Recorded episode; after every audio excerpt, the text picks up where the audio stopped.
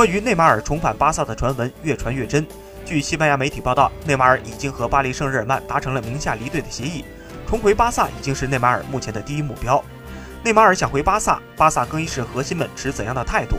有消息称，巴托梅乌已经就此咨询过队内核心，核心表态愿意接纳内马尔回归。去年夏天，内马尔一度被巴萨球迷视为第二个飞哥。